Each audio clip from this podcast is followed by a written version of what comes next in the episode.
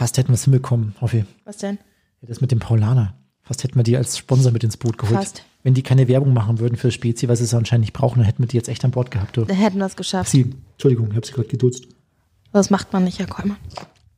Es ist aber wirklich das beste Spezi, was es gibt. Sie können es aufgeben, Herr Kollmann. Wir machen jetzt für irgendwas anderes Werbung und sagen dann, los, sponsert Was könnten wir unseren- denn, was könnten wir denn hier noch, was haben wir denn hier noch? Was brauchen wir denn noch? vielleicht irgendwie so eine Pizzeria, für die wir jede Woche Werbung machen, damit sie uns vielleicht äh, wenigstens was Gescheites zum Oder, Podcast oder eine neue Kücheneinrichtung oder so. Oh, die, die Hoffmann Radioshow wird präsentiert von Küchenmeier in der Hans, genau. Hansbergstraße 44. Dann kriegen sie eine Dunstabzugshaube. Nur für vier Wochen. Hoffmann und Kollmann. Völlig überzogen. Der Podcast. Ist es schon wieder soweit, Frau Hoffmann? Ist es Folge 19 des Dampfers der guten Laune im, wissen Sie noch? Dativ? Ach so, im Handtaschenformat, Wir Entschuldigung. haben es die letzten Wochen nicht mehr gemacht und wir haben in der Tat Mails bekommen von Hörern, was denn jetzt mit dem Dampfer im Handtaschenformat ist. Oh. Wieso das nicht mehr erwähnt wird zum ja, Beginn der. wir sind der Dampfer im Handtaschenformat, unser Podcast. Ich habe mir gerade noch einen Kaffee rausgezogen, Herr Kollmann. ja. Wussten Sie, ist noch was es- übrig für mich morgen? Es ist Ja. meistens so, dass wenn Hoffmann freitags da ist, dass ich dann Samstagmorgens mich auf einen Kaffee freue und dann ist, alles weg. Habe ich alles leer gesoffen. Wussten Sie, dass im 15. Jahrhundert in der Türkei, in der türkischen Kultur, der Kaffee so wichtig war, dass sich sogar eine Frau von ihrem Mann scheiden lassen konnte, wenn er ihr nicht genug Kaffee bieten konnte. Das ist Wirklich wirklich wahr. Ach krass, Ich weiß Dinge, Schön. die will sonst keiner wissen. toll. 1935 ist schon vorbei, Frau Hoffmann. Haben Sie irgendwas, haben Sie irgendwas gesichtet? Ach ja, stimmt. Haben Sie irgendwas gesichtet? Sie haben irgendwie was behauptet, irgendwas mit Spinnen Passen Sie auf. Forscher haben herausgefunden, und das ist ja schon mal, also das ist ja, da kann man nicht mehr viel gegen sagen, Nee, ne? Wenn irgendeine Forscher was, Studie und schon bin ich hooked. Jede Studie wird von mir einmal durchge... Forscher haben herausgefunden, Frau Hoffmann, sie werden ab sofort um 1935 kein ruhiges Auge mehr haben. Ich habe keine Angst vor Spinnen. Forscher haben herausgefunden, dass täglich um 19.35 Uhr Spinnen am liebsten ins Haus reinkrabbeln. Also jeden Tag 1935, egal ob Winter, Sommer, Herbst, Frühling, jeden Tag ist 1935. Doch, das haben die Forscher herausgefunden. Gibt es da irgendeine besondere Sendung? Im, wollen die nochmal schnell das Sandmännchen mitbekommen oder was? Ich weiß Ich nicht, was um nicht. 19.35 Uhr. 1935. Krabbeln Ja, oder, die dann auch bevorzugt Richtung Fernseher, Richtung Radio oder? oder Richtung Küche, weil da gerade noch gekocht wird, gemütlich. Man weiß es nicht. Man weiß es 19.35 Uhr jeden Abend. Schaut mal vorbei, ob nicht irgendwelche Spinnen sich auf den Weg machen zu euch in die Butze. Genau. Ich habe nichts gegen Spinnen. Ich mag Spinnen. Ja, Sie sind ja, was für Frösche war das bei Ihnen? Ich ne? mag keine Frösche. Keine ich finde Frösche so krass hart, widerlich, eklig. Ich habe so eine Angst vor denen. Ja. Hoffmann, Spinnen kann ich gar nicht haben. Ich habe mal im Regenwald in Australien übernachtet und ähm, am Abend, ich, ich habe da mal in so einem, in so einem Bungalow habe ich da mal übernachtet und am, bevor, bevor es ins Bett ging, haben wir mit dem Ranger zusammen Abendessen dürfen und dann habe ich mit dem so ein bisschen geplaudert über dies und jenes und habe so gefragt, ja und, und was, äh, also schöner Bungalow und so, was kann jetzt groß passieren in der Nacht eigentlich? Das sind ja doch viele Tiere außerhalb unterwegs und dann sagt er, na ja, kann schon mal sein, dass da mal so eine Schlange durchs Klo kriecht oder mal so eine Nein. dicke, fette Spinne im Bungalow sich breit macht und ich habe den nur mit ganz großen Augen angeguckt. Und da meint er, es gibt aber einen roten Knopf, da kann man drücken und dann kommt gleich jemand und beseitigt dann die Spinne. Mussten die Sie den roten Knopf mal drücken? Boah, Mann, ich sag's Ihnen, ich lag da drin, äh, das war so ein Schrägdach, das heißt, man konnte die Decke nicht einsehen, es ging so in die Schräge Oh rein. Gott. und äh, ich hatte die komplette Nacht, ich glaube acht Stunden lang, meine Hand am Lichtschalter und bei jeder kleinst, bei jedem kleinsten Geräusch habe ich das Licht angemacht, erstmal geguckt, was. Oh, wie süß. Und der Kollege hatte eine Spinne im Zimmer. Aber das ist ihm erst ausgefallen, als er, Oh. als er den Koffer gepackt hat. So richtig, so richtig dicke Fette, so eine richtig Teller große. tellergroße. Ekelhaft. Sorry. Frau Hoffmann, ich äh, feiere zwei kleine Jungen aus, ähm, aus Bayern, die sich Gedanken über die Corona-Zeit und auch über das Tragen eines Mundschutzes gemacht haben. Und ich habe das, ähm, diese Woche habe ich das, äh, dieses Video gesehen. Das ist ein Interview das geführt wurde mit den beiden. Und ich würde Ihnen äh, die zwei gerne mal vorstellen. Sie werden nicht viel verstehen, weil die doch sehr, sehr tiefes Bayerisch sprechen, aber sie fragen einfach im Nachhinein, um was es gegangen ist. Ja? Okay. So ganz schön kreiselig, du gehst da mit dem Stabal. Als erst in die Nasen und dann am Mund rein. Dann darf mir daheim schon langsam einmal langweilig werden. Aber das ist halt das Blöde, dass man dann nicht Fußball spielen darf. Oh, ist das süß. Aber ich habe alles verstanden. Wirklich, wahr? Ich habe wirklich alles Ach, toll, verstanden. Frau Hat der Kleine einen Corona-Test gekriegt und dem wurde dieses Ding bis Genau. hoch halb Ja. ins Hirn gedrückt. Hatten Sie das schon eigentlich? Ich habe auch Corona-Tests Aber auch mit, mit, mit so einem Stäbchen? Nee, nee, nee, die sind zwar ganz tief in den Rachen, aber so richtig in, den, in die Nase hoch sind es nicht. Okay, nee, Naja, ihre Nase Mal. ist auch sehr klein, vielleicht hat, hätte Kleines Stäbchen auch nicht. Ja, einen kleinen, winzig Knubbelnase. Wir, wir haben heute eine ganz liebe E-Mail bekommen, ähm, dass äh, man unsere äh, Sendung sehr gerne hört und äh, das äh, und wir wurden verglichen mit äh, früheren Radiozeiten und zwar mit Thomas Gottschalk und Mike Krüger. Jetzt habe ich mich gefragt, wer, wer von uns Oh beiden Gott. ist Mike Krüger, weil das ist ja dann die ziemlich lange Nase. Ja, Ne? das sind dann sie, weil ich habe die lockigen blonden Haare. ich will nicht Mike Krüger sein. Ich will, will lieber Thomas Mike Gottschalk sein. Krüger hatte auch definitiv sein Standing und war mega gut. So, Wie war das mit der zwei Lasche? Nasen tanken super. Ja, und die Lasche? Wir müssen erst den Nippel durch die, Die Lasche. Lasche ziehen. Das will keiner hören. Nee, will keiner. Herr Kollmann, kommen wir doch heute mal zu unserem Gast, dem heutigen. Ich ähm, habe regen E-Mail-Verkehr mit ihm geführt die letzten zwei Wochen und er hat mir immer ein ganz tolles, wunderbares, lustiges Glitzerbild zurückgeschickt oder irgendein Comic oder so und ich habe mich immer sehr, sehr gefreut und ähm, er ist selber aber skurril, skurrile Sachen macht er. Ja, wollen wir, wollen wir ihn begrüßen? Wollen wir. Hoffmann und Kollmann. So, jetzt aber mal im Ernst. Ego FM. Schöne neue Radiowelt. Frau Hoffmann äh, ist der bekannteste Kriminalbiologe der Welt. Ursprünglich äh, im schönen Rosenheim zur Welt gekommen, gar nicht unweit meiner Heimat entfernt. Äh, hat als Kind schon eine große Faszination für Experimentierkästen aus Chemie und Physik ähm, gehabt. Irgendwann hat er sich dann intensiv mit Rechtsmedizin beschäftigt, wurde unter anderem in der FBI Academy ausgebildet. Mittlerweile war er seither an der Aufklärung internationaler Kriminalfälle beteiligt. Außerdem ist er Vorsitzender der Deutschen Dracula-Gesellschaft und Mitglied des Komitees des Nobelpreises für kuriose und wissenschaftliche Forschungen. Dr. Marc Benecke ist heute hier bei uns zu Gast. Hallo, Marc, jetzt wissen wir gar nicht, wo wir anfangen sollen bei dir, aber wir bleiben bei deiner Arbeit mit den Toten. Wie sieht so ganz kurz und knapp mal gehalten so dein Arbeitsalltag aus? Du stehst morgens auf. Ja, nee, gibt keinen Arbeitsalltag. Also ich wach ja irgendwo auf, weiß der Teufel wo, und dann musst du dich da entweder in irgendeinem winzigen Hotel rumschlagen, weil es nichts äh, Veganes gibt. Dann gibt's halt wie jeden Morgen ein Brötchen mit äh, Gurken und Tomaten und Margarine. Das ist so unser Standardessen und Salz. Ähm, und dann passiert halt irgendwas. Also hier zum Beispiel, ähm, das, das können die Hörer jetzt nicht hören, nicht wahr? Aber äh, ich kann ja mal rascheln damit. Also hier liegt zum Beispiel jetzt eine riesige, ich weiß nicht, ob man es hört. Also das ist so eine riesige Akten, ein riesiger Aktenordner gewesen vom äh, Landeskriminalamt in einem in einer Region in Österreich. Dann arbeitest du das durch, dann überlegst du dir Experimente, äh, zum Beispiel über Blutspuren oder mit Haaren, mit Insekten. Ähm, früher war ich sehr oft am Fundort von der Leiche und habe da was eingesammelt. Heute machen wir eher Ausbildungen, damit wir nicht immer dauernd rausfahren müssen, damit die Leute das selber machen. Ähm, ich schreibe ein Buch, ich mache ein Interview mit euch. Es gibt 80 Millionen Sachen, die bei uns passieren. Und Podcast. Macht er auch. Macht er auch. Genau. Podcast. Ach ja, das stimmt. Genau, das mache ich allerdings alleine. Nicht mit meinem Team. Äh, jeden Samstagmorgen seit 20 Jahren habe ich einen Wissenspodcast im öffentlich-rechtlichen Radio. Das heißt, egal wie äh, blau oder äh, fettig oder sonst was ich war, ich habe äh, eine neue wissenschaftliche Veröffentlichung im Original gelesen und dann auf äh, ohne Fremdworte erklärt, ja. Bei den Kollegen von Radio 1 können wir auch einfach mal so dazu sagen. Marc, Ja, ähm, bei den Kollegen von Radio 1 von der ARD, das ist der Sender in Berlin-Brandenburg, der auch sehr gute Musik, so wie ihr, auch sehr gute Musik spielt. Ach, schön, dass du reingehört hast. Das ist doch gut. Nimm uns mal mit in deinen, äh, in deinen typischen Arbeitsalltag und zu einem Besuch bei einem Tatort. Was uns persönlich interessiert, wie gehst du da typischerweise vor, wenn du an einen solchen kommst? Gibt es da genaue Verfahrensweisen irgendwie oder ist das jedes Mal unterschiedlich? Also ähm, es gibt nichts Typisches. Das habt ihr ja gerade schon beim Tagesablauf gehört. Das Wichtigste ist halt, dass du deine eigene Erbsubstanz nicht dort hinterlässt. Also aufpasst, dass deine Haare nicht runterfallen. Das ist bei mir jetzt kein Problem, weil ich sowieso äh, den Kopf rasiert habe. Aber Barthaare, äh, die auch nur drei Tage alt sind, könnten natürlich in so einer Phase sein, wo sie dann noch ausfallen. Ähm, also ich meine, wenn ich mich vor drei Tagen rasiert habe, können es ja trotzdem alte Haare sein. Die würden dann vielleicht von selbst ausfallen. Da musst du aufpassen, dann, dass du deine Haut nicht da lässt, dass du nicht irgendwo redest und dann über Speichelzellen ähm, an die Leiche oder an eine Spüle oder an ein Buch oder an ein Messer oder an irgendwas gelangen. Das ist eigentlich die Hauptsache. Und der Rest ist äh, erstmal Fotografie mit so einem Tatortkärtchen. Da ist eine Millimeterskala drauf und eine Zentimeterskala. Und ansonsten musst du dich darauf einstellen, was passiert. Zum Beispiel mich interessiert auch häufig, wie das Blut an die Wand gespritzt ist, aber der Kollege, der die Hautleistenabdrücke macht, also die Linien, die du auf deiner Haut hast, die Fingerabdrücke, Der sagt halt, Marc, wenn du jetzt das Blut abwischst, auch mit einem kleinen Wattetupfer und das ins Labor mitnimmst, um zu gucken, welche Erbsubstanz drin ist, dann sind die Hautlinien aber kaputt, weil ich die dann nicht mehr mit Ruß darstellen kann. Da müssen wir miteinander reden. Und so könnt ihr euch vorstellen, gibt es also ganz viele Wege, die wir da gemeinsam überlegen müssen.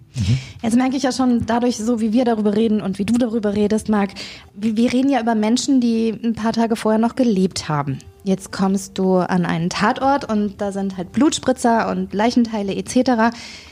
Macht das trotzdem noch etwas mit deiner Psyche oder ist das jetzt einfach Arbeit und du hast den Menschen an sich erstmal beiseite gelegt?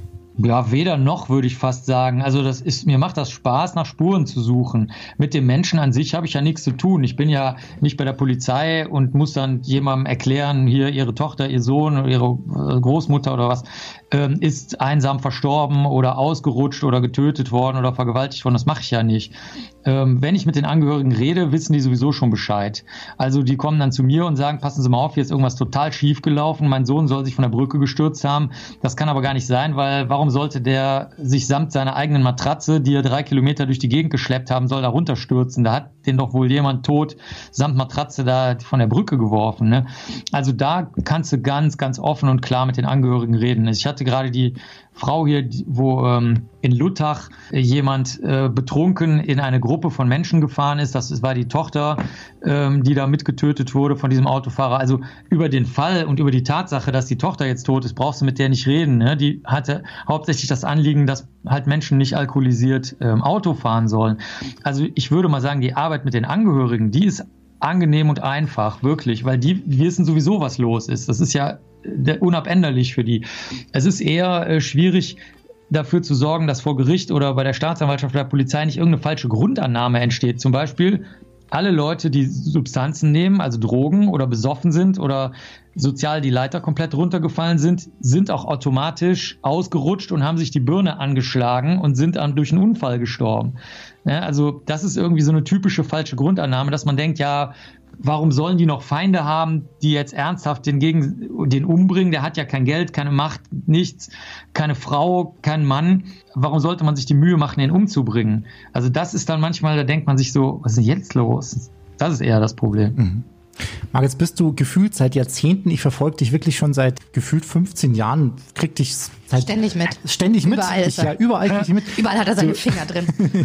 du bist seit der Zeit bei ganz vielen internationalen Kriminalfällen beteiligt gewesen und auch bei der Aufklärung davon. Gibt es irgendeinen, der dich irgendwie besonders mitgenommen oder der dich besonders beschäftigt hat oder bist du da immer komplett äh, fernab von Gefühlen bei solchen Geschichten? Nö, ich finde, nein, ich gar nicht. Ich finde die alle interessant, ne, wie ich das vorhin schon angedeutet habe. Also äh, ich freue mich, wenn es spannende Fälle sind und spannend sind halt alle Fälle. Deswegen ragt da auch jetzt keiner raus. Du kannst nie wissen, was sich ergibt. Also der kleinste, verrückteste Fall kann sich total aufblasen. Wir haben zum Beispiel gerade Holzstücke hier. Da habe ich gedacht, ja gut, da, die reibst du mal ein bisschen ab. Dann habe ich zum Glück kenne ich Leute, die können Öle bestimmen, weil die das, das ist eine industrielle Anwendung, dass wenn im Hafen etwas ankommt, müssen die rauskriegen, was das ist. Sonnenblumenöl, Maiskernöl, weiß der Teufel. Und das kann kein normales Labor. Das hört sich einfach an, aber wenn du eine ganz kleine Menge nur hast, ist das super schwierig. Besonders weil die Datenbank, die dahinter ist, die ist unbezahlbar. Die kann niemand bezahlen. Und weil die mich mögen, helfen die mir in Kriminalfällen, wo es natürlich nie Geld gibt. Ne? Und äh, oder übernatürlichen Fällen, wo angeblich dann das Leichenöl der heiligen Walpurgis seit Hunderten von Jahren aus dem Sarg läuft und sowas. Ne? Das ist so auch. Dann, dann hast du einfach nur ein bisschen Holz, ein bisschen Öl und denkst dir so, na ja, es wird wahrscheinlich gar nicht klappen oder wenn, dann kommt da auch nichts Spannendes bei raus, aber das ist nicht so. Also wenn du wirklich in die Fälle eintauchst, findest du immer irgendwas total Verrücktes und Schräges, egal ob die sich seltsam anhören, verrückt anhören, langweilig anhören, doof anhören. Der einzige Nachteil bei uns ist halt, wie schon gesagt, gerade, dass es kein Geld gibt. Deswegen hören die Studierenden halt alle früher oder später auf und die Mitarbeiter und Mitarbeiterinnen, aber Spannend ist das immer. Das ist der große Luxus. Wir hatten früher im Labor, da war ich noch äh, reiner Biologe, also äh, habe nur mit den Tieren gearbeitet. Da hing schon ein Zettel, der hieß, du hast als Biologe vielleicht keine Freunde, kein Geld und kein Sex, aber es ist immer spannend. So ist, so, ist, das auch. Also das stimmt wirklich. Ich kann nicht bestätigen. Ach, so ist die Arbeit als Radiomoderatorin auch. Siehste? ähm, Marc, jetzt hat, jetzt hat der Kollmann hier, hat er äh, mehr als ich als Hintergrundwissen. Du kamst auch schon dazu, Hitlers Schädel zu untersuchen. Ist das richtig? Ja, das ist richtig. Da, da gab es mal eine Öffnung in der ehemaligen Sowjetunion, also Russland dann. Und das war so ganz kurz, ein Jahr lang oder so. Da konntest du in die Archive, sogar die Leute vom früher KGB, heute FSB, früher SMERSH, also militärischer Geheimdienst, waren eigentlich echt nett. Das war aber nur ganz, ganz kurz. Und durch Zufall hatten wir da also das Glück, dass alle sich dafür interessierten. Also sowohl die Russen als auch die Amerikaner als auch die Engländer wollten das wissen da bin ich da irgendwie reingestolpert und bin jetzt derjenige, der da Hitlers Schädel und Eva Hitlers Zähne und so weiter verglichen hat mit den Röntgenbildern, die bei den Geheimdiensten lagen. Ja, das, hab, das stimmt, das habe ich gemacht. Ja. Hast du eine Sekunde vorher gezögert, bevor du die Hand angelegt hast? War dir das, war das irgendwie bewusst oder war das einfach auch nur ein Schädel und jetzt mal gucken, was dahinter steckt? Ja, es ist noch nicht mein Schädel, es ist ein Spurenträger. Also für mich äh, gibt's halt, jede Oberfläche kann ein Spurenträger sein, ein Tintenfässchen, eine Gabel, ein Fußboden, dein Bett oder halt der, das Schädelstück. Und ich frage mich halt nur, welche Spuren sind da dran, die, die auswertbar sind. Ich bin, ich bin psychologisch da viel tiefer drin, als es sich gehört für Darf dieses Interview. Max, sehr spannend, sehr spannend fand ich auch Garavito in Kolumbien, äh, soll ja einer der größten Serienmörder aller Zeiten sein, um Ermordung von 140 Kindern gestanden haben, könnten aber auch bis zu 300 gewesen sein. Du hast ihn getroffen. Wie, wie kam es erstens dazu und was hast du zu ihm gesagt? Irgendwie guten Tag, Herr Garavito, wie geht's Ihnen oder wie gingst du an dieses, an diese Begegnung ran? Ja, genau. Also du, also ich persönlich muss sagen, ich bereite mich überhaupt nicht vor. Das, das ist vielleicht jetzt sehr ungewöhnlich, aber das ist wichtig, um die schon genannten falschen Grundannahmen ähm, auszuschließen. Und das, der Garavito hat übrigens garantiert über 300 Leute umgebracht, also Kinder. Das ist äh, ganz sicher. Also ich weiß nicht, warum. Neuerdings sagen das alle, dass das 170 waren, aber das, das war nur die Anfangszahl am Anfang. Also die Leichen sind auch gefunden worden. Der hat also selber so Karten gemalt, wo, wo man die finden konnte. Also ich bin da einfach so hingefahren und habe gedacht, jetzt redest du mal mit ihm. Ich hatte so ein paar Tests mitgenommen, so, so einfache Intelligenztests, die nicht von Schulbildung abhängig sind, weil er halt nicht in der Schule gewesen ist. Deswegen nützt das natürlich nichts, wenn ihn Dreisatz machen lässt und der nicht weiß, was ein Dreisatz ist. Das ist natürlich Schwachsinn. Oh, das sind dann so Bildertests, wo du so Würfel drehen musst und sowas. Ich habe ihn am Anfang gar nicht erkannt, weil ähm, der, der Gefängnisdirektor der sah halt echt abgerockt aus. mit so einem durchgeschwitzten Hemd und äh, Hemd offen und äh, drei Tage Bart und so, und der Garavito hatte sich halt schick gemacht, ne? Also der ist ja ein Profi darin, sich zu verstellen und zu verkleiden und Leute zu überrumpeln. Und der hatte also ein gebügeltes weißes Hemd an, zugeknöpft, ähm, Haare zur Seite gekämmt und so Unterlagen in der Hand, so Akten in der Hand und ich habe die halt verwechselt. Deswegen habe ich zu ihm zuerst mal gar nichts gesagt, weil ich dachte, der Gefängnisdirektor wäre der Garavito und so äh, habe ich da die falsche Person angesprochen. ja, ja, und man sagt, klar, ich habe dann gesagt, guten Tag, ich bin der Beneke und wir haben jetzt einen Termin. Ja. Mhm. Marc, jetzt lass uns doch bitte, bald ist ja Halloween. Ja, ähm, vielleicht können wir da so ein bisschen dich missbrauchen dafür, dass du uns ein bisschen was auch über äh, Vampirismus, Vampirilog, sag's mir. Vampire. Ja, Vampire einfach, ne? Über Vampire. Vampirinnen und Vampire. Vampirismus, Vampiriologismus. Ja, ich muss genau. das nachgucken. Okay, äh, du bist Präsident von was und was habt ihr mit Vampiren zu tun? Ähm, du meinst wahrscheinlich die Transylvanian Society ja. of Dracula. Das ist eine Vereinigung, wo alle möglichen Wissenschaftler und Wissenschaftlerinnen, aber auch gerne Leute, die da im Romanbereich unterwegs sind oder Filme machen, ist egal, ja, oder Märchenerzähler, die Dichterinnen, Dichter, ist egal, ähm, die oder Schauspieler, Schauspieler, die können da hinkommen und wir haben dann immer irgendein Thema, zum Beispiel Angst oder Vlad Zepes oder irgendwas, ne, Vampire in Südamerika oder so und dann ähm, oder Architektur von Gruselschlössern und dann erzählen halt alle was darüber. Das ist ein ganz normaler Kongress, dann hast du so eine Redezeit, meinetwegen eine Stunde und dann gibt es eine halbe Stunde Diskussion. Ingrid Pitt war auch mal da, die war in den 1970er Jahren so eine bekannte Horrorfilm-Vampirdarstellerin. Äh, als es so lesbische Vampirfilme gab von Hammer Horror, das war so eine große Sache. Und, die zeige ich ähm, Ihnen mal, Herr Kollmann. Ja, gern. Ja, könnt ihr zusammen gucken, schön mit einer äh, äh, Packung Chips. Genau. Und die sind allerdings sehr langsam, die Filme aus den 70ern. Die sind für heutige Augen, ihr seid ja so jung, äh, sind die ja wahrscheinlich, äh, nein, seid ihr nicht. Marc, ich bin auch schon über 40. Weiß nicht, wovon Oh ja, okay, dann können wir die vielleicht noch gucken. Und ähm, dann hält halt jeder einen Vortrag, man redet drüber und dann gibt es so Netzwerke. Wir treffen uns, wir haben zum Beispiel auch schon mal Timișoara getroffen, in Rumänien an der Uni, wo dann Leute aus den Bildungswissenschaften und Religionswissenschaften dabei waren. Also das ist äh, eine ganz, ganz äh, schicke Geschichte, wo du also aus allen Blickwinkeln was über Vampirismus, Vampire und äh, verwandte Lebewesen natürlich auch, manchmal Zombies oder so Geister, wobei das keine große Rolle spielt, aber das fließt manchmal damit rein. Zum Beispiel Werwölfe, die sind sehr nah mit Vampiren verwandt. Da lernst du einfach was drüber. Woher glaubst du, wie, woher kommt das, dieser, dieser Hang zu Vampiren toll finden, Untote toll finden oder bald kommt die Zombie-Apokalypse und da gibt es Menschen, die sich darauf vorbereiten. Woher kommt das? Was glaubst du? Ja, also Zombies sind ein eigenes Thema, das könnt ihr mal googeln, könnt ihr Zombies, Mark Benecke, da gibt es ganz äh, viele Interviews dazu, das ist noch ein bisschen andere Motivlage, aber bei Vampiren ist es so, dass die halt etwas haben, was keine andere Figur, Gruselfigur oder auch sonstige Figur hat. Die sind, ähm, also die haben, die leiden immer an der Liebe, was ja was Gutes eigentlich ist, und sie leiden immer an der Ewigkeit, was auch eigentlich jeder gerne hätte oder viele gerne hätten. Das heißt, das ist immer diese Mischung aus, du kriegst eigentlich alles, was du haben willst, und dann ist es aber irgendwie scheiße oder hat einen Nachteil. Äh, und natürlich ist es dann noch ganz viel mehr Hadern mit ähm, mit höheren Fragen, also Schuld und Sühne, nicht wahr? Darf ich jetzt Leute aussaugen, weil ich halt so bin? Oder sollte ich jetzt lieber, wie das dann in den, in diesen Kinderversionen Twilight und so weiter erzählt wird, sollte ich dann jetzt lieber Tiere aussaugen? Ist das überhaupt besser? Oder soll ich jetzt dann auf pflanzliche Produkte umsteigen oder so.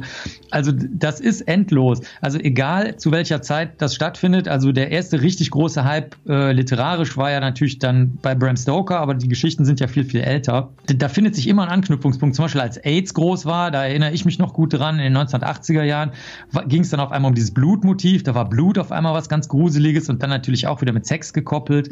Das ist einfach ein un, äh, ja, man kann sagen, eine, eine untote Geschichte. Die, die kann nicht sterben sterben, weil es immer irgendwas gibt, was Menschen interessiert, die schön daran sind. Alle anderen Monster werden aussterben, aber die Vampire nicht. Hast du denn, Marc, persönlich ähm, Angst vor dem Tod, wenn sich dein ganzer Alltag eigentlich darum dreht? Boah, ich finde den Tod finde ich biologisch ganz interessant. Du stirbst ja so ab dem 24. Lebensjahr ungefähr, ganz langsam halt. Und am Ende geht's dann immer schneller. So, deswegen finde ich es eher äh, interessant, das mal zu beschreiben. Also, dass Leute immer denken, da fällt auf einmal irgendwie so ein, so ein, so ein Guillotinenbeil runter und dann bist du tot oder so, aber so ist das halt gar nicht. Sondern die Aufbauvorgänge in deinem Körper, die lassen ja, wie gesagt, so ab 24, 25 nach und dann überwiegen die Abbauvorgänge nur die Geschwindigkeit, wie schon erwähnt, ändert sich. Insofern finde ich das Thema biologisch nicht uninteressant. Ich habe da auch mal ein Buch drüber geschrieben, aber ansonsten finde ich das jetzt relativ äh, nebensächlich, weil ich meine, du hast halt eine Runde auf der Erde, dann mach halt was draus. Mhm. Muss ja nicht die ganze Zeit dir überlegen, was mit dem Tod ist. Überleg dir lieber mal, was du mit den paar Minuten, die du da auf der Erde hast, an, Vernünftiges anstellst. Ne? Denkst du, du hast was Vernünftiges bisher angestellt für dich? Ach, kein, ja, für mich ja, aber äh, ob das andere so sehen, müssen andere entscheiden. Das kann ich nicht beurteilen, keine Ahnung. Also ich bin, also ich freue mich am Leben und bin mit meinem Leben glücklich und so, aber ob, ob man jetzt eine Außenwirkung erreicht. Zum Beispiel, ich mache halt viele Sachen, da kannst du nicht wissen. Ich habe zum Beispiel, weil ich habe ja das Büro in Köln und bin in Köln aufgewachsen, habe ich jetzt Bäume gekauft für die Stadt Köln, die sind überall gepflanzt und so. Und dann mache ich da mal kleine Videos und zeige den Leuten, mach das doch auch, ne, dass die Stadt grüner und schöner wird und bepflanzt wird. Aber ob das jetzt eine Wirkung hat, mittelfristig, oder ob jetzt irgendwie die nächste Trockenheit die Bäume alle wieder tötet, das kannst du ja nicht wissen. Und selbst wenn, dann hat es vielleicht trotzdem irgendwen angeregt, sich ein bisschen drum zu kümmern kümmern um die, um die Umwelt. Das kannst du alles nicht vorhersehen. Jetzt bist du ganz oft unappetitlichen oder gruseligen Dingen ausgesetzt. Gibt es etwa etwas für dich persönlich, was du total eklig findest oder gibt es etwas, wovor du Angst hast?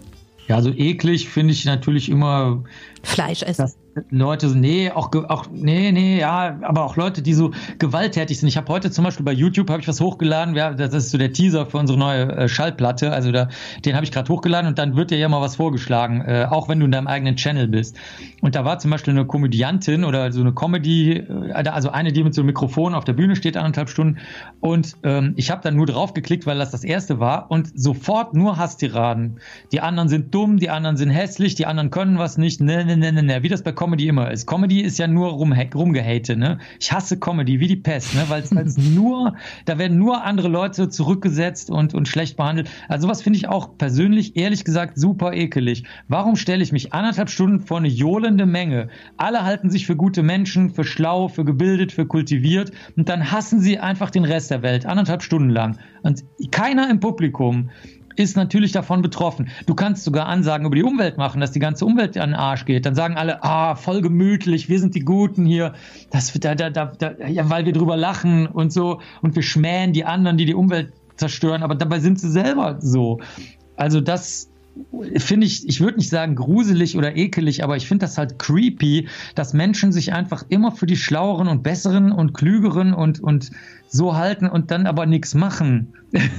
also das finde ich extrem seltsam und wirklich, also ich habe mit einem Biologen vor zwei Tagen ein langes Gespräch gemacht für die Buchmesse, der meinte auch, das ist richtig belastend. Also da, da Leute äh, benutzen Eier, wo sie genau wissen, dass die Hühner tot gefoltert werden. Menschen liegen in Federbetten, wo sie wissen, dass die Tiere äh, grauenhaft bei lebendem Leib zerstört werden. Menschen trinken Milch, obwohl jeder weiß, wie es in einem Kuhstall aussieht. Ich finde das, ich finde das irgendwie auch belastend. Also muss ich stimme ich dem zu, ja. Also finde ich beknackt und belastend.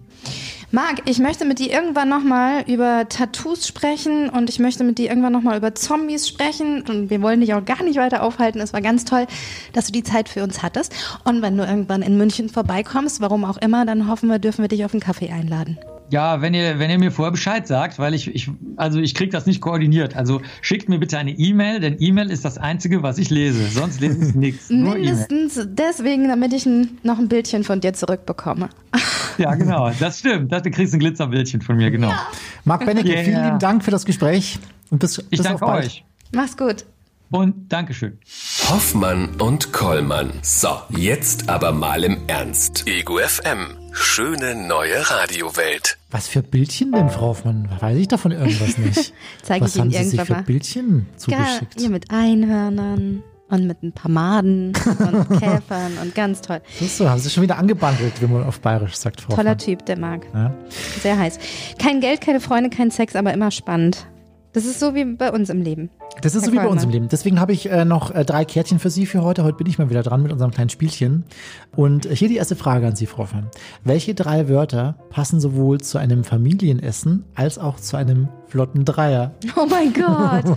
zu einem flotten Dreier? Ja. Viel zu voll hier? Ja, gut. Okay. Ähm, boah, könnte jetzt schneller gehen. Ja. Und Hast du da etwa gegähnt? Sehr gut, Frau von, gar nicht mal schlecht. Gerne. Zweite Karte. Nennen Sie drei Gründe, immer ein letztes Stück Papier auf der Klopapierrolle zu lassen. Drei? Ja. Einer ist auf jeden Fall, da muss der andere eine neue Klopapierrolle holen. Das ist äh, WG-Regel Nummer eins. Das ist so, wie wenn man die halbleere Milch im Kühlschrank lässt, wenn man sagt, äh, derjenige, der sie als nächstes nimmt, muss eine neue rausholen. Die halbleere. Ja. Bei mir sind die Milch immer halb voll. Aber wir trinken keine Milch, sondern nur Mandelmilch oder Hafermilch. Also Wegen dem Pupsen, wir wissen sie, Bescheid. Nein, Sie haben doch eben den Herrn Wenecke gehört. Gut, letzte Karte, Frau Hoffmann. Geben Sie sich noch mal ein bisschen Wieso Mühe. Wieso eigentlich ich alles? Ja, Quote, Quote, Quote. Welche drei Dinge und die Karte passt wirklich sehr gut zu Ihnen. Welche drei Dinge werden mit dem Alter immer besser? Aha. Und Sie kennen sie da aus, Frau Hoffmann. Jetzt sagen Sie mal. So, jetzt, jetzt erwarten Sie sowas, ich sage, der Sex. Wir haben gerade gehört, mit 24 baut man ab. Ja. ja der Körper fängt mit vier, also. Der Weingeschmack? Der Weingeschmack nimmt zu? Äh, definitiv. Ich hatte ja. früher keine Ahnung. Ich habe alles, wo Alkohol drauf stand, habe ich gedacht, ja, alles klar, damit machen wir Party. Jetzt nicht mehr. Ich bin sehr wählerisch geworden. Aha. Was nimmt noch zu? Was nimmt mit dem Alter zu, war die Frage. Welche drei Dinge werden mit dem Alter immer besser? Ach, besser. Äh, Radiosendungen mit Herrn Kohlmann vielleicht? Ja, das stimmt auch. Ja? Genau. Ja? Ja, dann hätten wir jetzt. Dann hätten, hätten wir schon geschafft. So, ich werde mich jetzt wieder schön anziehen. Machen Sie, Frau Hoffmann, äh, das schöne rote Regenjäckchen draußen. Ich gucke mal kurz raus. Man sieht nicht viel, weil es ziemlich dunkel ist, aber es stürmt und es regnet. Wird eine angenehme Heimreise. Wir haben übrigens noch einen Pfannkuchen für morgen früh. Ne? Das ist ganz lieb von ihm, Frau Hoffmann. Wir haben heute Vielen Pfannkuchen Dank. gebacken in der Hoffmann-Kollmann-Show. Ja. Sind sehr Lava wäre stolz auf mich. Lava und, äh, und, und, und, Herr Schubeck ist nee, sehr, sehr nicht. stolz auf Sie. Der, der kann nur ja. Zimt und Ingwer und das habe ich nicht benutzt. Tschüss, Frau Hoffmann. Lassen Sie es richtig gut gehen. und einfach hier liegen und Sie tun mal so, als würden Sie es nicht merken. Sie können die Tür hinter sich zumachen, dann können, können wir es. Okay, ist schon okay. Können Sie hier bleiben. Ich bleib hier. Ja, gut. Ach, immer dieser Stress am Freitag. Das waren Hoffmann und Kollmann. Völlig überzogen. Der Podcast. Die Radioshow dazu gibt's jeden Freitag von 16 bis 20 Uhr bei Ego FM. Schöne neue Radiowelt. Sie wollten mir noch ein Bad einlassen, Herr Kollmann. Ich mache jetzt hier die Heizung aus, dass es klar ist. Ne? Ich muss ein bisschen Strom sparen.